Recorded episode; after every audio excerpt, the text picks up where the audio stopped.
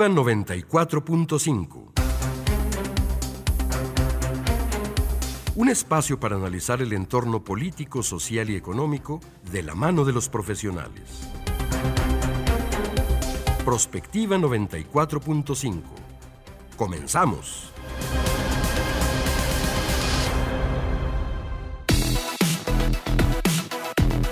Son las 9 de la mañana en punto. Bienvenidos a Prospectiva 94.5. Gracias por estar en sintonía de Radio UAA. Gracias a la gente que nos ha acompañado a lo largo de toda esta semana. Es viernes, gracias a Dios es viernes 23 de junio de este año 2023. Ya estamos a un pasito de concluir este mes de junio y se ha ido rapidísimo. Gracias a la gente que nos acompaña. El tema del día de hoy, pues es a propósito de las modificaciones a las normas en salud, qué consecuencias eh, traerán y por supuesto las quejas de los familiares, los pacientes y todo lo que se ha venido desatando con esta decisión que toma la Secretaría de Salud del Gobierno Federal. Y con invitados de lujo como todos los días. Gracias a Checo Pacheco por el apoyo en los controles técnicos, a Vladimir Guerrero también que nos está apoyando en la transmisión en vivo en Facebook Live y como todos los días me da mucho gusto saludar a mi compañera en la conducción, Mari Hernández. ¿Cómo estás, Mari? Buenos días. Hola, Leti, muy buenos días. Pues gracias a Dios ya es viernes, como dices, y estamos pues muy contentos de recibir hoy a nuestros invitados y de hablar de un tema que es por demás interesante porque creo creo que el tema de salud ha sido uno de los que han dejado pues mucho que desear en esta administración federal y que pues tenemos que hablar de ello para que la gente comprenda qué es lo que está pasando y pues que de alguna manera podamos también este hablar de nuestros derechos y discutirlos. Claro, la línea está abierta, nos pueden mandar mensaje de texto o eh, pues hablarnos directamente aquí a la estación 449 912 1588 también los mensajes los esperamos a través de nuestra transmisión en Facebook Live. Y bueno, pues comenzamos, vámonos con el resumen.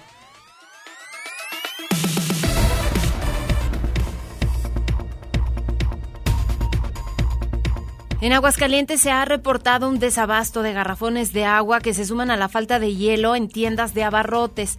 Los comerciantes reportaron que se están entregando en sus establecimientos el 50% de lo que regularmente tenía como stock. Algunos propietarios de tiendas han optado por racionar la venta de agua de garrafón para evitar el desabasto.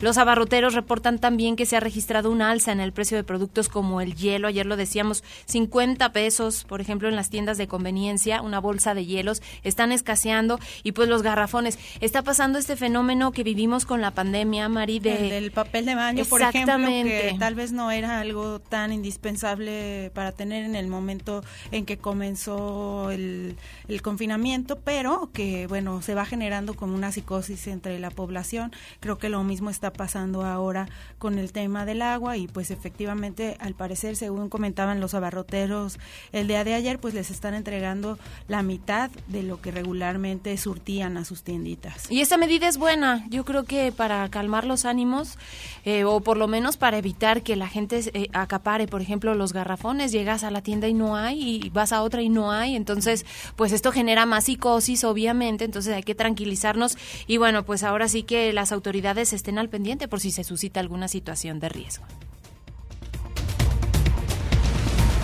El día de ayer se publicó la encuesta nacional de salud y nutrición en Sanud 2023, en donde se revela que se redujo el nivel de vacunación infantil a un 26.6%, cuatro puntos por debajo de los indicadores del 2021. También señala que se incrementa la obesidad y la desnutrición. Otro de los datos importantes que se revelaron en esta encuesta nacional es el incremento de la atención de personas en el servicio médico particular, que pasó de 43 a 49%, principalmente por la tardanza en atención del sector público, la baja calidad de la atención, según refieren los encuestados. Y bueno, pues dice el gobierno federal que la atención en salud eh, por lo menos eh, se ha mejorado y que vamos a llegar a los niveles de Dinamarca. En el sector público pues estamos lejos de esto y por eso la gente está molesta precisamente sobre estos temas. Y bueno, ¿qué decir de los niveles de obesidad? Lamentablemente somos uno de los países que tiene este problema y lo peor es que es en niños también. Es principalmente obesidad infantil y pero por otro lado vemos en paralelo que también hay pues una grave desnutrición en, los, polos, ¿verdad? Que tenemos que enfrentar aquí en México. Bueno, le daremos seguimiento a esto. Y bueno, ya se esperaba, la Suprema Corte de Justicia de la Nación invalidó el plan B de la reforma electoral con nueve votos a favor y dos en contra. Los ministros confirmaron el sentido de la ponencia presentada por Javier Lainez al considerar que los legisladores violaron el procedimiento en las cámaras. De acuerdo con el estudio hecho por el ministro ponente, la iniciativa que fue publicada se cambió al momento de su discusión. Además, ambas cámaras del Congreso modificaron artículos que ya habían sido aprobados, lo cual está prohibido por la Constitución. Los votos en contra fueron de Yasmín Esquivel y la ministra Loreta Ortiz, aunque veíamos las imágenes en el Senado de la República, el que queda en lugar de em, Ricardo Monreal, sin mal no recuerdo, es Lalo Ramírez. Él estaba planteando esta posibilidad de establecer en la agenda para el próximo mes de septiembre el tema de la reforma electoral, ahora sí como lo está pidiendo el presidente y con toda la, eh, pues, mm, digamos, intención de que el gobierno pueda realizar estos cambios incluso constitucionales buscando obviamente la mayoría en los congresos. Pues lo que hay que decir es que ya no entraría en vigor para regir el proceso electoral federal del 2024 y bueno, todas las elecciones que se van a dar el próximo año. Entonces, pues prácticamente con la decisión ayer de la Suprema Corte, la, el, toda la legislación electoral funcionaría como la hemos visto ante, en las anteriores, este, de hecho, procesos. que para 2027 es la intención de que pueda entrar en vigor. La Comisión Nacional del Agua anunció este, que este viernes concluye la tercera onda de calor y podría comenzar el descenso en las temperaturas tras 21 días de altas mediciones en el termómetro. Algunas regiones del país se irán presentando las primeras lluvias, aunque de acuerdo a los expertos también para la zona norte y centro del país, tendremos una semana más sin cambios significativos en los termómetros. Decían que para hoy iba a haber una baja en las temperaturas, pero pues a ver, vamos a, yo lo siento igual. Pues yo creo que no vamos a notar un cambio cambio muy significativo, sobre todo en, en la percepción del clima, pero bueno, por lo menos en algunos estados ya va a comenzar la precipitación y parece que seremos de los últimos en que veremos las lluvias. Lástima. Y los restos del sumergible Titán fueron encontrados el día de ayer. Todo indica que sufrió una implosión catastrófica. De acuerdo con la Guardia Costera de los Estados Unidos, en la comunicación de la empresa y la propia Guardia Costera confirmaron que los escombros encontrados en la zona de búsqueda efectivamente corresponden a los del sumergible, cuyo rastro se perdió el domingo mientras se exploraba los restos del Titanic. Los expertos creen que el casco del sumergible a lo mejor sufrió una fisura y bueno, pues colapsó hacia adentro por la enorme presión del agua pues a esas profundidades. Y em, pues eh, la comunidad internacional ha lamentado muchísimo este este suceso. Y yo creo que puede ser un parteaguas para todas estas expediciones que se hacen bajo tanto riesgo. Les platicaba yo hay una película en estas plataformas de streaming de excursiones a islas donde son volcanes y que ha habido consecuencias catastróficas.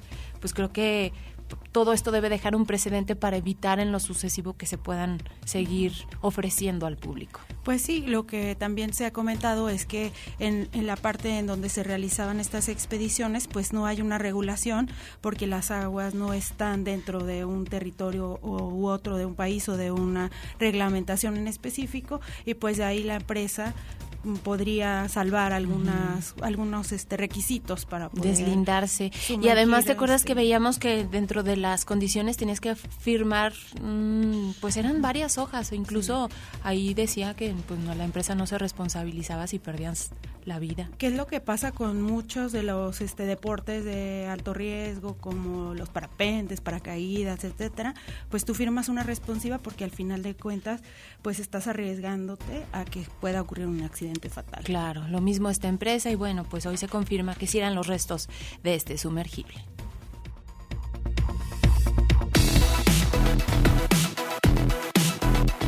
Comunícate al WhatsApp al 449-912-1588. Búscanos en Facebook como Radio UAA o en Instagram, Radio UAA 94.5 FM.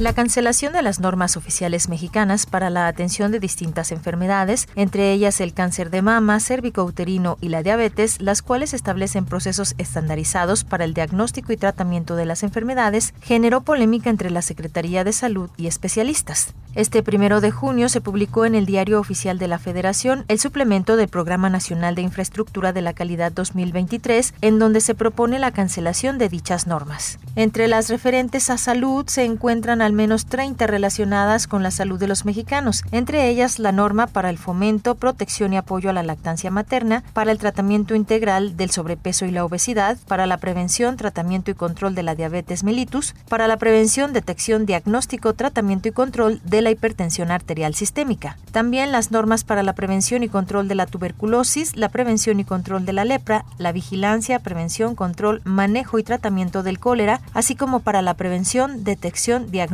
tratamiento, vigilancia epidemiológica y promoción de la salud del cáncer de próstata y del cáncer cervicouterino, entre otras. De acuerdo con el subsecretario de Salud, Hugo López Gatel, la cancelación de las normas no significa una interrupción de la disponibilidad de medicamentos o terapias y sostuvo que no se necesitan normas oficiales para regular el diagnóstico y la atención de cada una de las enfermedades. El funcionario señaló que el sector salud brinda atención médica integral en padecimientos diversos infecciosos como tuberculosis y cólera, o crónicos como cáncer de mama o cérvico-uterino, obesidad y diabetes, entre otros, además de servicios para el impulso a la lactancia materna promoción y educación para la salud en materia alimentaria. Dada la importancia del tema, hoy con nuestros expertos en Prospectiva 94.5 analizaremos las consecuencias y escenarios que enfrentan los pacientes que padecen alguna de estas enfermedades.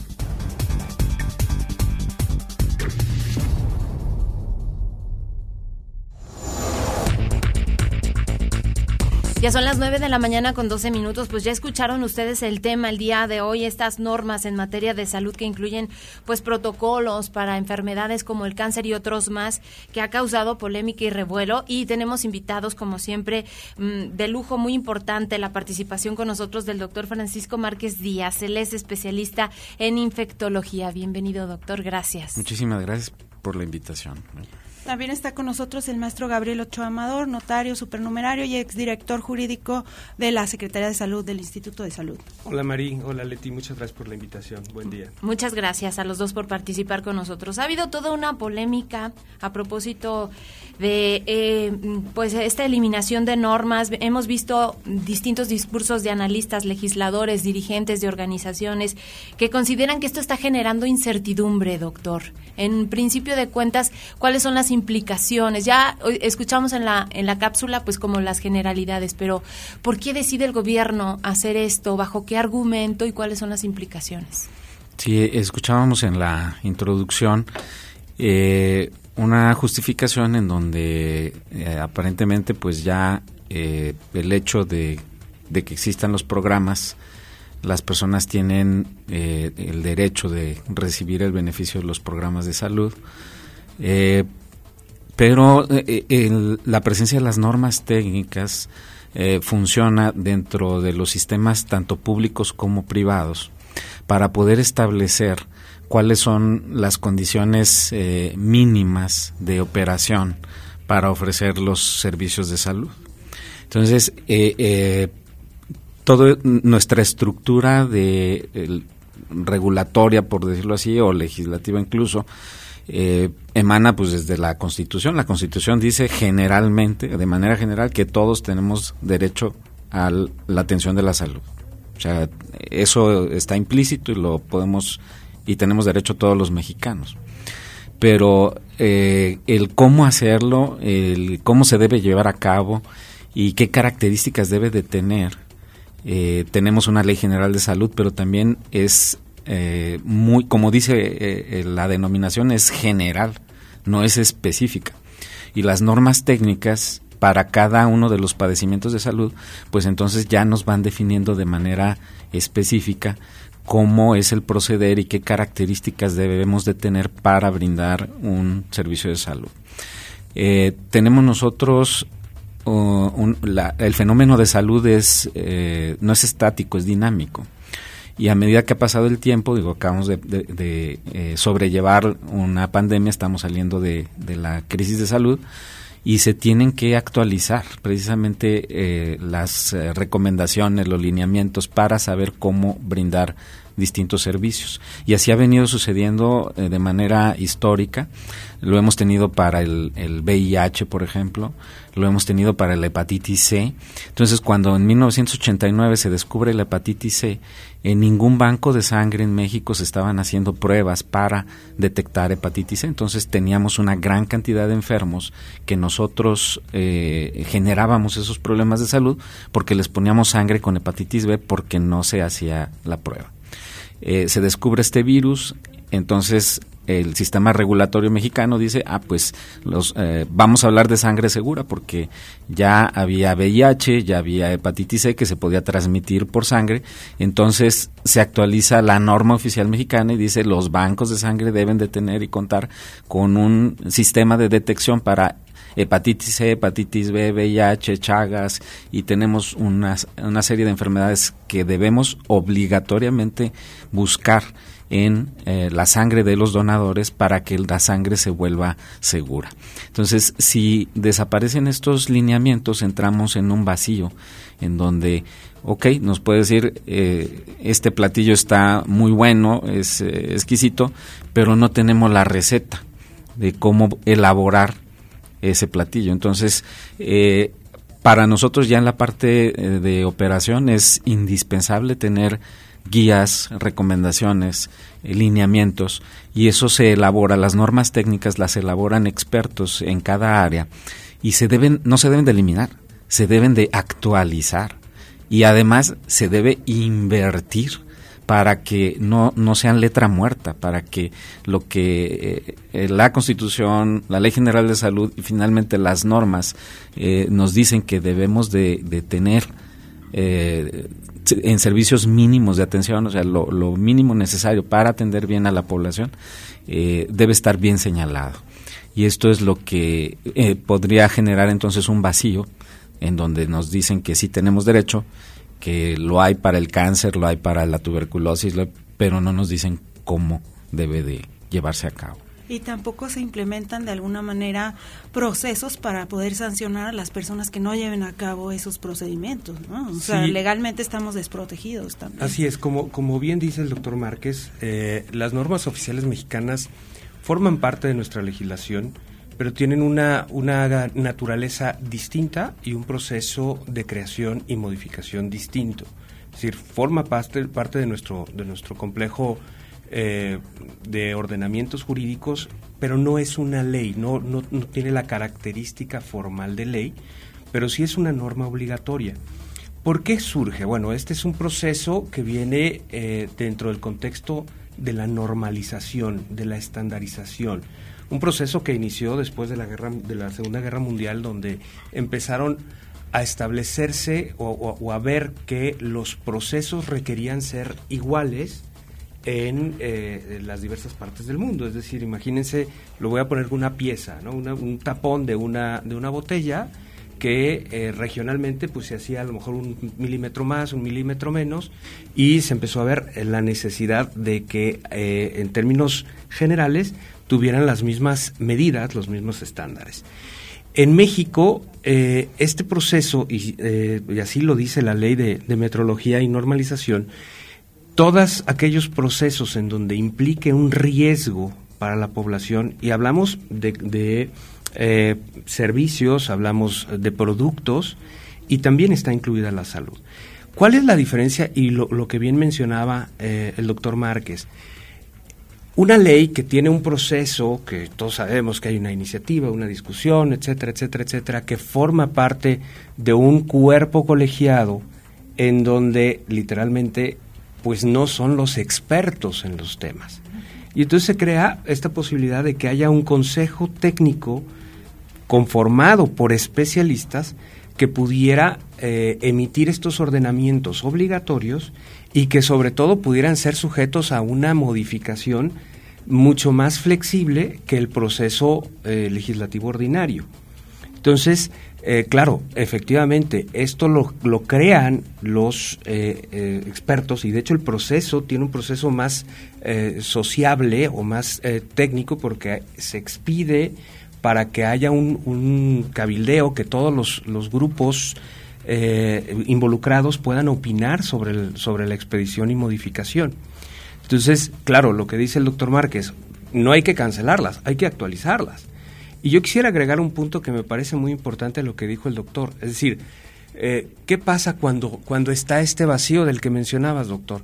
Bueno, pues es que ahora para tratar eh, un determinado padecimiento, si no existe esta norma oficial mexicana, hombre, pues vamos a inventar, vamos a darle este, la hierba de tal o, vamos a inventar un proceso eh, del que sea y, pues bueno, si no hay una normativa, pues yo puedo darle lo que quiera, yo puedo decirle lo que quiera, yo puedo inventar la, terapia o, el tratamiento que, yo quiera, poniendo en riesgo la población.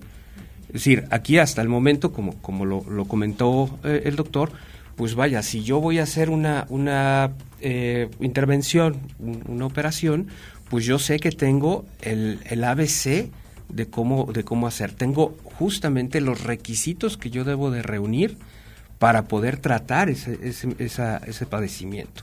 Si no existe ese ordenamiento, pues va a haber una libertad de que cualquiera va a poder inventar el procedimiento que quiera para tratar poniendo en riesgo justamente la salud. Ahora, el gobierno federal justificaba esto, eh, pareciera un tema ideológico, porque incluso algunos analistas decían que esta justificación en el sentido de que estas normas generaban compromisos con empresas privadas, que ha sido mucho de lo que ha hablado el presidente a lo largo de su administración, y creo yo que sí, este sector salud ha sido uno de los más afectados por esta ideología que trae la federación y que bueno, pues muchos han criticado justo por esto, pero ¿qué compromiso pudiera darse con empresas o, por qué esta justificación del gobierno federal, doctor?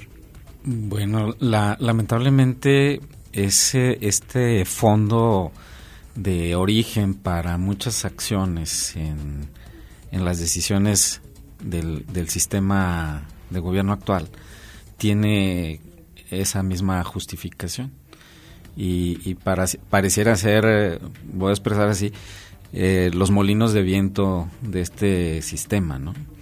Porque eh, se, se trata de combatir algo que puede ser el motor para que las cosas funcionen. O sea, hablar de que un sistema genere productividad en cualquier área, no solo en salud, en cualquier área, sin algo que sea iniciativa privada, yo creo que estamos hablando de eh, querer eh, correr con un tobillo lastimado o sin una pierna, ¿verdad? Entonces, eh, un, sistema funcional debe ser un sistema equilibrado, en donde nuevamente no es que se deba suprimir, es que se, se deba regular, se deba de, equilibrar y de, se deban de poner las reglas del juego, ¿no? Para que entonces no se hable de que hay un abuso o de que alguien está eh, eh, entrando en corrupción, pues, que se pongan las reglas del juego y, que la situación opere. ¿Qué es lo, que ha pasado? Algo que eh, está a la luz de todos, los niños que no recibieron tratamiento para el cáncer, tenemos problemas de abasto, por ejemplo, de medicamentos para tuberculosis en este momento. Entonces, cuando rompemos con lo que se ha venido creando durante tantos años, eh, sin duda nos va a crear un, eh, desequilibrio.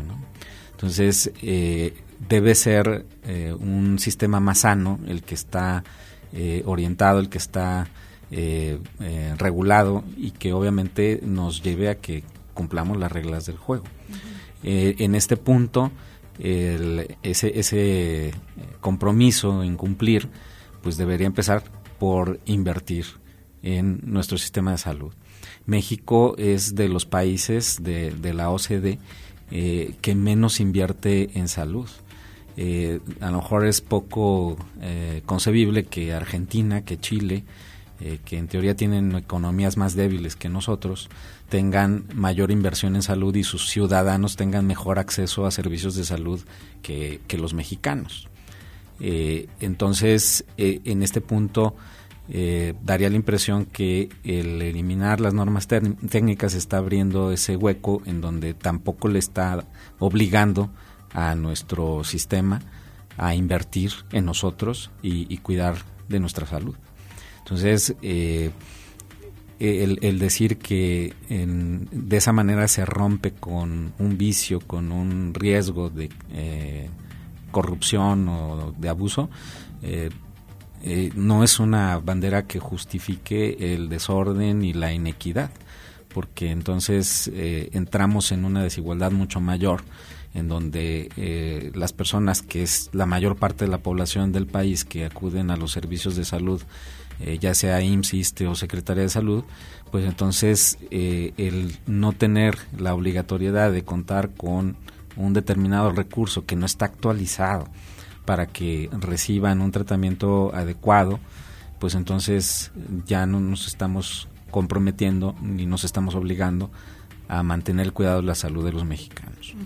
Más allá de lo que se decía de que nadie conoce las normas ni nunca las hemos leído ni nada, que a nadie le lo que estamos afectando es la calidad de la atención a los pacientes, porque al final de cuentas estos estándares lo que marcaban era un proceso sistemático, como dice usted, y ciertos tratamientos ya muy específicos que están comprobados. Y, y algo muy importante es que estas normas no aplican eh, exclusivamente al sector salud público, sino es eh, son normas específicamente diseñadas para el tratamiento de un padecimiento, y bueno, aquí lo hablo en general.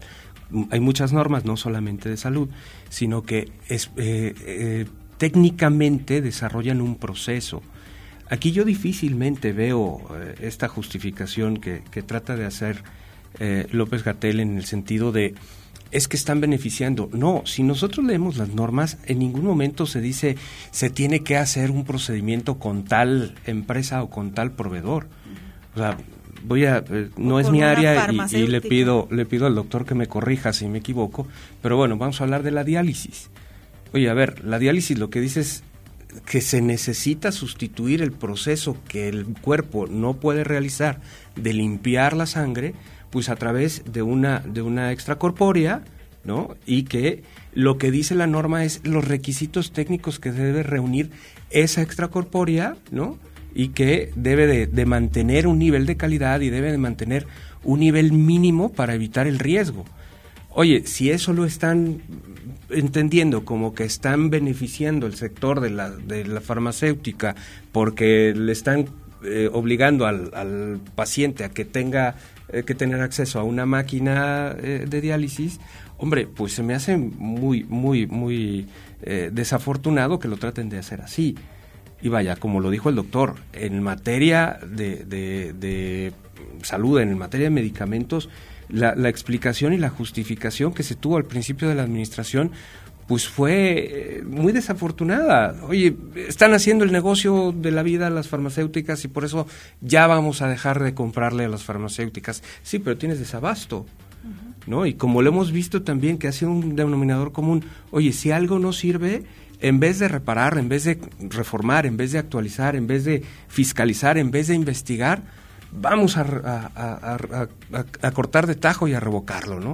O sea, vamos a quitar fideicomisos, vamos a quitar esto, Hombre, creo que aquí la justificación no me parece a mí eh, lo suficientemente fundamentada, ¿no? Porque el, efecto que va a tener, como dice el doctor, pues va a ser eh, un gran vacío y que cada quien pueda tratar las enfermedades como se le dé la gana y estamos hablando de las enfermedades que más afectan al país, por ejemplo, obesidad, sobrepeso, diabetes, hipertensión, eh, cáncer como cervicouterino, de próstata. De sí, sí, e, e, ese, ese es el punto, porque además las normas técnicas no, no se enfocan exclusivamente a lo terapéutico.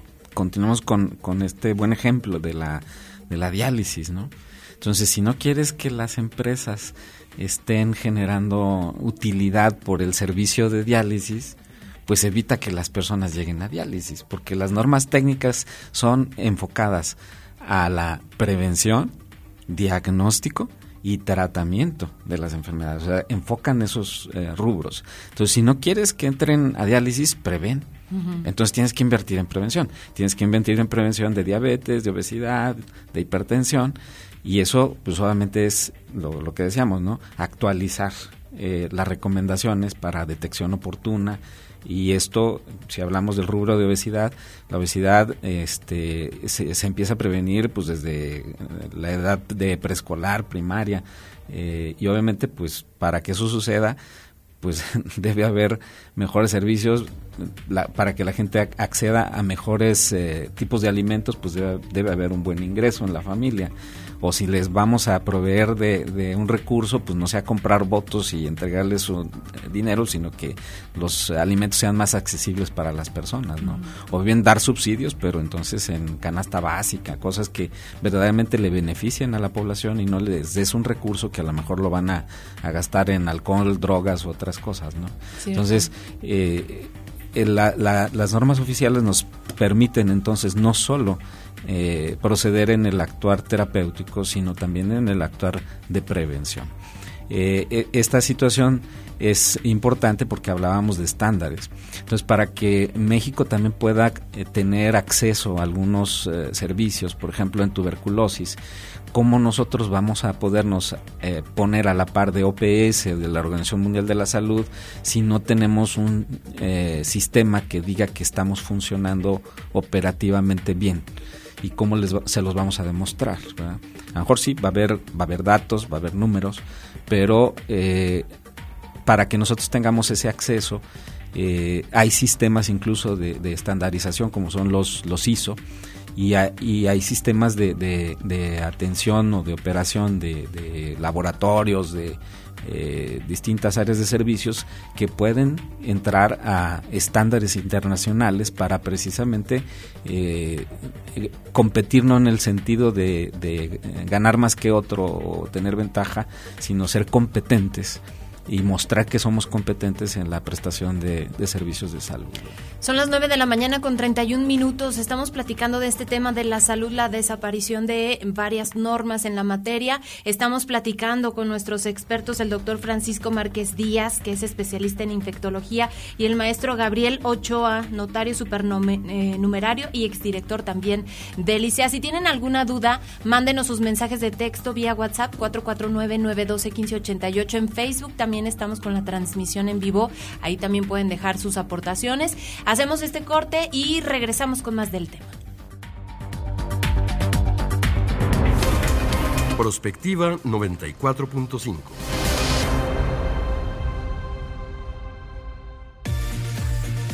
XHUAA 94.5 MHz de frecuencia modulada. Estudios y oficinas en el edificio 14 de Ciudad Universitaria. Aguascalientes, México. Radio UAA, proyección de la voz universitaria. El Tribunal Electoral del Estado de Aguascalientes es el encargado de vigilar que las elecciones se celebren de acuerdo a la ley y a la Constitución. Resuelve con autonomía los conflictos que se presentan en el desarrollo del proceso electoral y califica los resultados de las votaciones para cargos públicos en la entidad. Institución que con certeza, máxima publicidad y perspectiva de género vela para que la ciudadanía ejerza con libertad y seguridad jurídica sus derechos político-electorales, porque la justicia electoral y la democracia van de la mano. La donación de sangre es un acto de generosidad que da vida, permite lograr sueños y cuidar familias. Gracias a la voluntad y altruismo de todas y todos, porque cada vez que donamos sangre se inicia una historia de amor. Hoy te toca a ti, porque juntos podemos ayudar a quienes más lo necesitan. En el Centro Nacional y los centros estatales de la transfusión sanguínea, te esperamos. Dona sangre, salva vidas. Más información en www.gov.mx diagonal CNTS. Secretaría de Salud. Gobierno de México. Maestra, maestro, recuerda que prevenir es proteger. ¿Cómo te sientes? ¿Quieres platicar? No, gracias, estoy bien. Bueno, si te animas, me puedes buscar después de clase. Acércate con los directivos y con tus colegas para encontrar soluciones. En la escuela enseñamos y aprendemos a cuidarnos entre todas y entre todos. Juntos por la paz. Secretaría de Educación Pública. Gobierno de México en Radio UA, las 9 con 34 minutos. Prospectiva 94.5.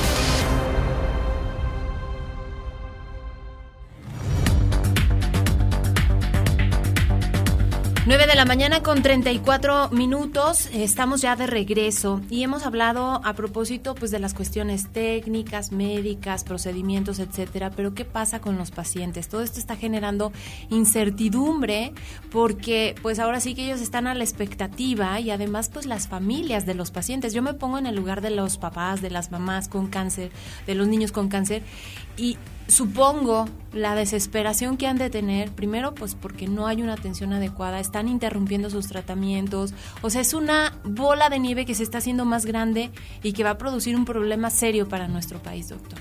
Sí, eh, esta, esta situación eh, de desinformarnos, ¿no? O el decirnos, como no lo conoces, no, no mereces eh, recibirlo.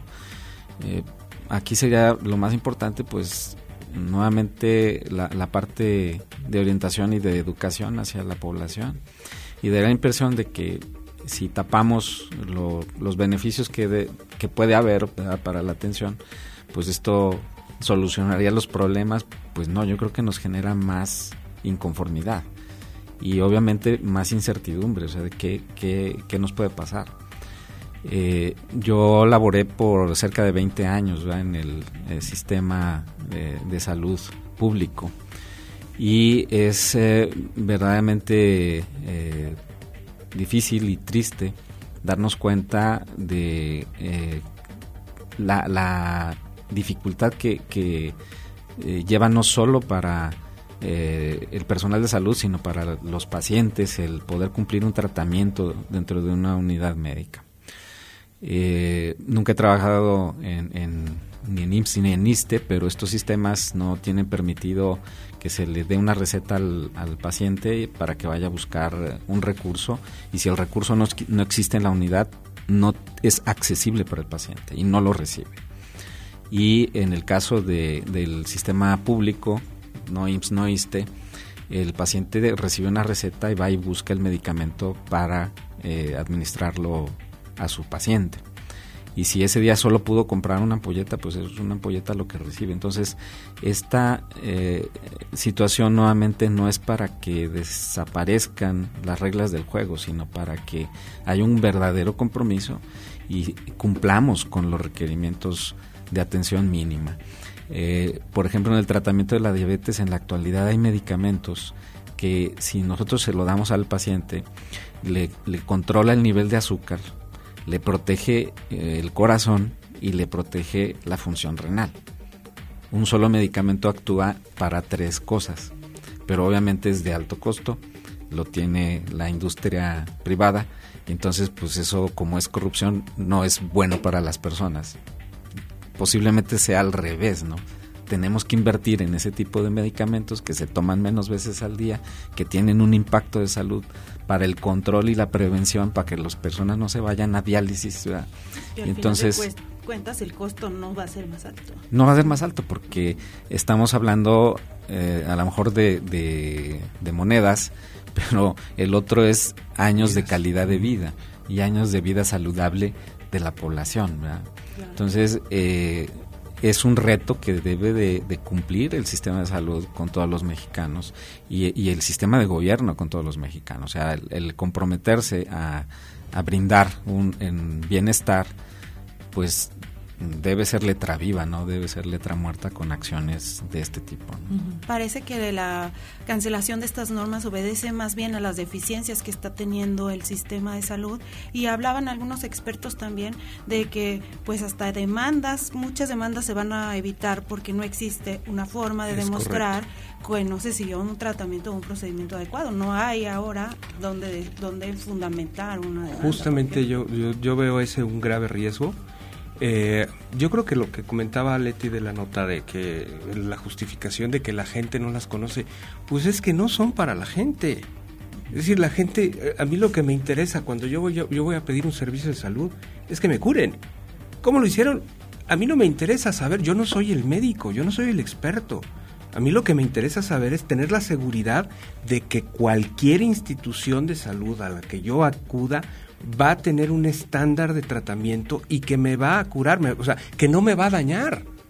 ¿Me explico? Ya, o sea, que voy a ir porque conocen, porque saben, porque está normalizado el procedimiento y que pues con altas probabilidades de que, de que al recibir el tratamiento adecuado voy a tener un, resultado adecuado.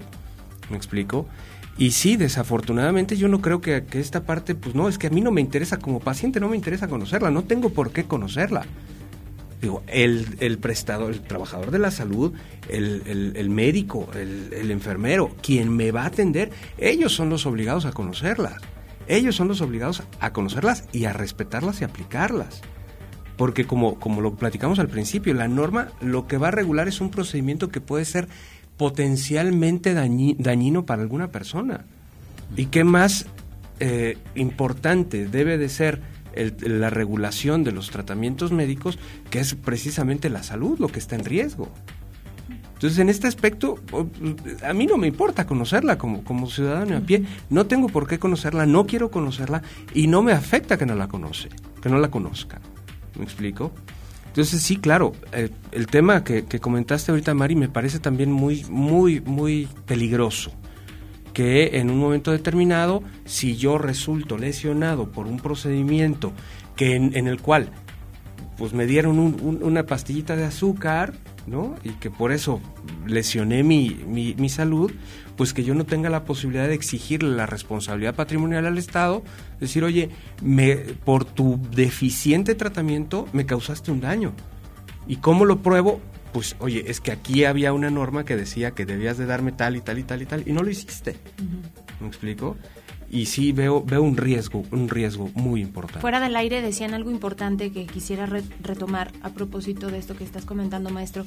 Eh, bueno fueron aprobadas pero hay un periodo todavía de seis meses. En este periodo qué es lo que va a pasar para que la gente lo entienda es correcto. Cualquier creación o modificación de norma lo platicamos al principio si bien es un, un procedimiento mucho más flexible que el procedimiento legislativo ordinario es un procedimiento donde se propone digamos, al ámbito eh, técnico, a, los profesionistas, a los que conocen del tema, y se da un periodo de tiempo para que opinen, para que generen las opiniones eh, técnicamente correctas, vaya, lo, que se debería de hacer es decir, oye, pues aquí estás poniendo tú que eh, se suprima tal cosa, y bueno, pues el, el, gremio de los especialistas podrían formular, decir, oye, a mí me parece que esto no es correcto, esto tal y tal y tal y tal y se da este periodo de tiempo para que eh, la comisión respectiva, eh, la Comisión Nacional de Normalización respectiva, pues tenga, eh, se allegue de esos datos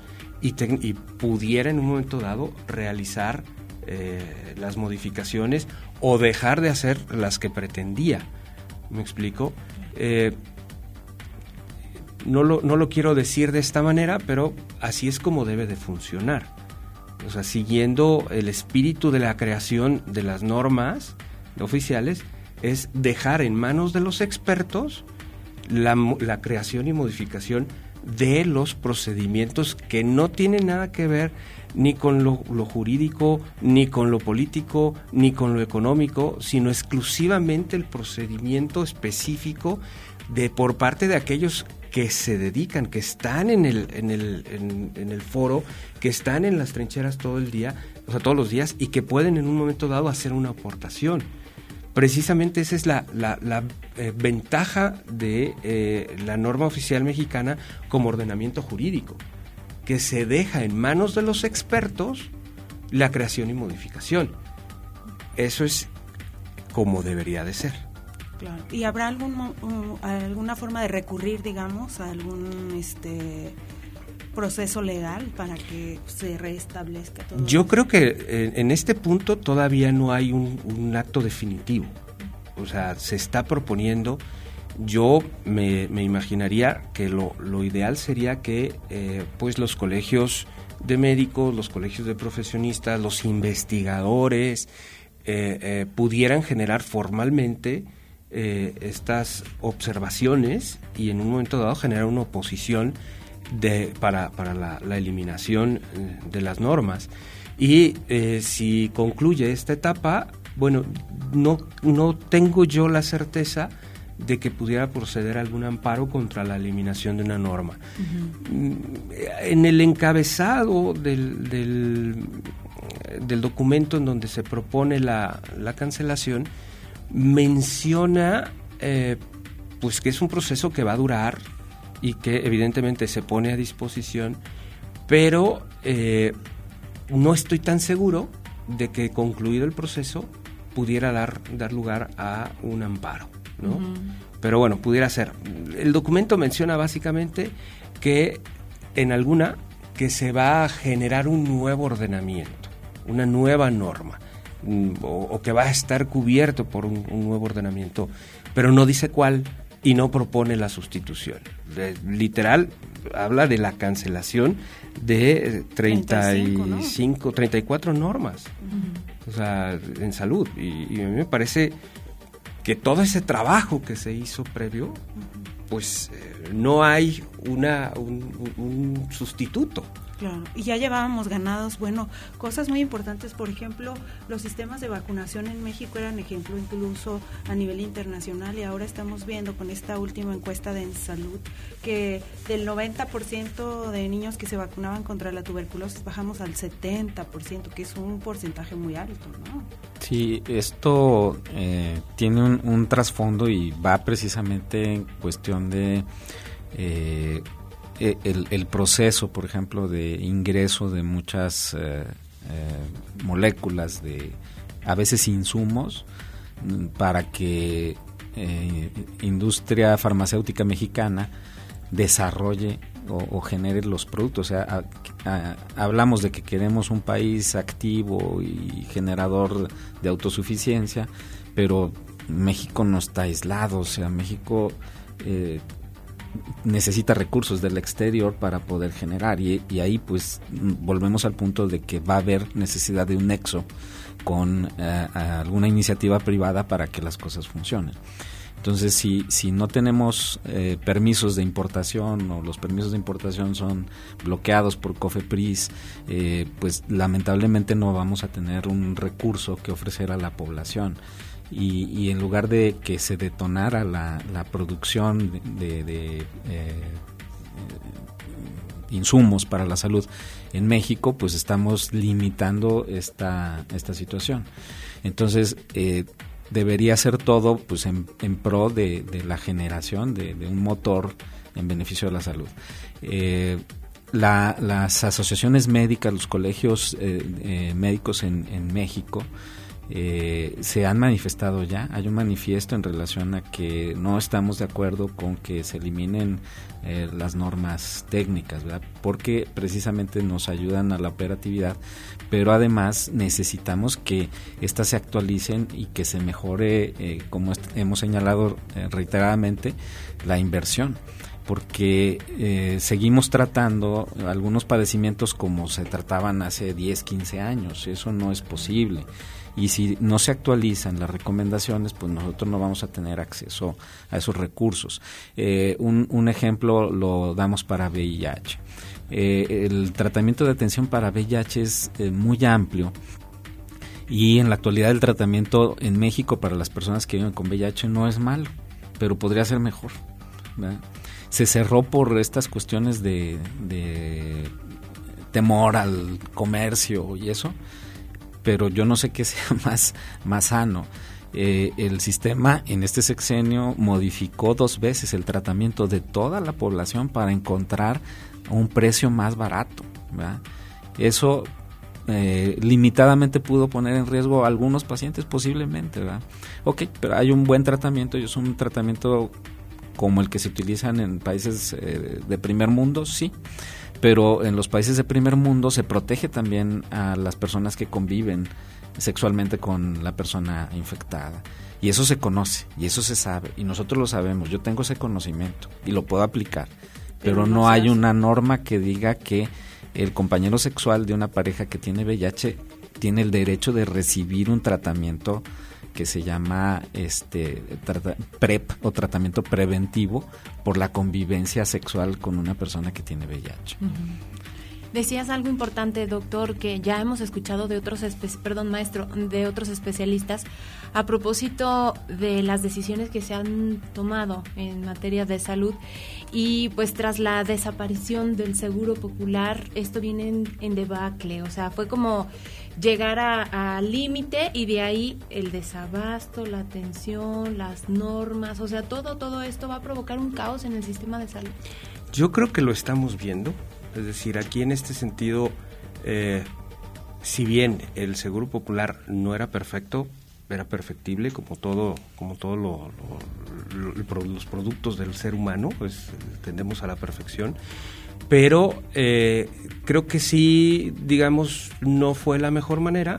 El seguro popular tardó cinco años en, hacer pruebas antes de, abrirse a todo el país y eh, fue perfeccionándose a lo largo del tiempo y eh, por lo menos a lo que a mí me tocó ver de la operación, pues tenía estándares de calidad muy importantes, ¿no? Y eh, pues ahora digamos que ha habido un descontrol, lo estamos viendo, el desabasto de medicinas ha sido y es un, tema súper preocupante, sumamente preocupante. Quizá, eh, como, como lo platicamos hace rato, bueno, pues creo que todo, en todo hay oportunidad de mejorar, ¿no? Eh, eh, y la, el tema de, la desaparición por simple simplemente tener una noticia de, ah, es que hubo corrupción o es que hay corrupción y entonces la consecuencia es desaparecer, Hombre, me parece que, que no es la, la, mejor decisión. Parecen eh, como decisiones arrebatadas. Nosotros desde nuestra trinchera como ciudadanos, ¿qué podemos hacer? Porque entendemos la parte médica, la de los colegios, etcétera. Pero nosotros, ¿cómo podemos apoyar al sector salud o cómo podemos pues ejercer esta presión hacia el gobierno federal pues para que esto se no, no pues llegue al caos, la verdad? Eh, esta situación realmente eh, como estamos habituados como sociedad, realmente daría la impresión que simplemente estamos listos para acatar y no estamos educados para demandar, para exigir en favor de nuestro propio beneficio. Eh, posiblemente pues sea el momento de que eh, sobre todo eh, las personas que están viviendo este desabasto, esta desatención en, la salud, pues obviamente eh, manifiesten esta eh, inconformidad que de hecho se está se está viendo y al final pues eh, ya entra en la en el compromiso social digo, las asociaciones y colegios médicos se han manifestado y pues podría llegar un momento en el que pues obviamente las otras disciplinas los abogados y todo pues tengamos que ir en bloque a reclamar lo que es nuestro ¿no? A lo que tenemos derecho. ¿Qué tanto también vamos a caer o ustedes como médicos uh, ven un riesgo en, el, en la práctica por la aparición de charlatanes o de personas que no tienen nada que ver con la medicina y que van a estar ejerciendo eh, es una, una situación que hemos vivido con nuevamente con, con eh, mucha tristeza el saber que personas pudieron haber llegado oportunamente a un diagnóstico y un tratamiento y los estamos diagnosticando y tratando, intentando tratar muy tarde, ¿verdad? Porque eh, nuevamente, pues eh, hay personas que ofrecen una atención, pero tenemos un sistema también eh, muy poco eficiente en el control, en el apagar este tipo de este ofrecimientos hacia la población. Durante la pandemia fue impresionante cómo salieron productos milagro y el actuar legal del sistema de salud, pues yo lo vi muy limitado. O sea, de manera local había publicidad para distintos productos y, la autoridad, pues la realidad es que no se le vio eh, con una claridad para decir, a ver, tú no puedes anunciar esto y, y, si lo estás ofertando que sirve para COVID, no lo puedes hacer de ninguna manera. Sin embargo, eso eh, estuvo sucediendo. Y el hecho de que tengamos un vacío en las eh, reglas de operación y, cómo deben de hacerse las cosas, pues abre la oportunidad para que nuevamente este, eh, esta situación que implica también, no sé si llamarle corrupción o qué, pero si yo estoy ofreciendo algo que ni siquiera sirve, para atender la salud, pues estoy robando a las personas, las estoy engañando. Entonces, para eso sí hay oportunidad, para eso sí, y, entonces ni siquiera hay sanción. Y creo que hay un tema también muy importante que no lo comentamos. es que también es en beneficio del, del personal médico. Es decir, cuando, cuando hay eh, un resultado desafortunado en la, en la atención, pues oye, a ver, eh, equipo médico, ¿qué hiciste? Ah, mira, yo hice esto, porque la norma me lo dice, hice esto, hice esto, hice este, es decir, yo compruebo que hice lo que tenía que hacer y que a lo mejor el, resultado fue desafortunado, pero no hay una responsabilidad para mí porque yo cumplí con el ordenamiento. Sí, está hay un vacío legal, habría un vacío legal completamente. En, en ese punto, eh, pues ya, ya al nivel de conversación que estamos, eh, lamentablemente las, eh, las notas que se tienen que escribir actualmente en, muchos hospitales públicos en México es eh, no hice tal acción, no llevé a cabo tal recomendación, no di tal situación que es lo que creo que debe recibir el paciente porque no existe, porque no lo tengo, porque este recurso no lo hay en la unidad. Pues triste el panorama en materia de salud para nuestro país. En un minuto, ¿algún comentario para concluir este programa, doctor? Pues eh, nuevamente que la, población debe estar informada, debe estar enterada de, esto y sobre todo pues sí llega el compromiso a, eh, los profesionales del área que eh, en ese punto se han manifestado ya en relación a la inconformidad y a la necesidad de que las normas eh, oficiales mexicanas en materia de salud sigan vigentes y no se diga en otros ámbitos porque las hay para eh, la, educación, para la seguridad, para este eh, otros ámbitos de, la necesidad humana. Entonces, yo creo que debemos enfocarnos más en apuntalar todo esto para tener un mejor país y para tener una esperanza y una calidad de vida eh, saludable que sea uniforme para todos los mexicanos. Gracias, doctor. Adelante, maestro. Las normas oficiales, como, como cualquier otro ordenamiento jurídico, están sujetos, o sea, son, son mutables, van cambiando. La realidad jurídica cambia y, justamente la posibilidad de cambiarlas son, es, es, lo que convierte en efectivo el, el sistema el tener una norma, un, ordenamiento eh, en el cual nos implica una eh, normal, normalización o una estandarización de un proceso es bueno en todos los sentidos. Es decir, creo que debemos de pugnar precisamente porque en aquellos servicios donde está en riesgo eh, de daño, pues se tenga una regulación eficiente, una, una regulación actual y que pueda en un momento dado exigirse la aplicación y en, todo caso la sanción por no, por no aplicarlo. Muy bien. Pues les agradecemos muchísimo esta participación. Ha sido bastante enriquecedor, sobre todo, pues conocer todos estos aspectos que se están eh, transformando en el sector salud y que al final, pues es un derecho que tenemos los mexicanos y yo creo que sí es oportuno destacar, pues los ciudadanos también tendríamos que exigir que se cumpliera, porque además es uno de los temas, pues más sensibles, ¿no? De la población. Claro, y por lo que vemos un panorama, pues poco alentador para toda la población en general para, pero especialmente para las personas más vulnerables porque no tienen la capacidad, por ejemplo, de acceder a un servicio, a un servicio médico particular y aún así vemos que están optando incluso por, por las farmacias, ¿no? los consultorios de farmacia. Sí, es cierto. Bueno, pues muchísimas gracias. Gracias, doctor. Gracias, maestro, por esta participación. Gracias a Checo Pacheco, Vladimir Guerrero. Nos encontramos el próximo lunes en punto de las 9 de la mañana, Mari. Gracias. Gracias. Nos vemos el lunes. Nos escuchamos a través del 94.5. Que tengan excelente fin de semana. Excelente fin de semana. Soy Leti Medina y disfruten este viernes. Prospectiva 94.5. Un espacio para analizar el entorno político, social y económico de la mano de los profesionales. Prospectiva 94.5.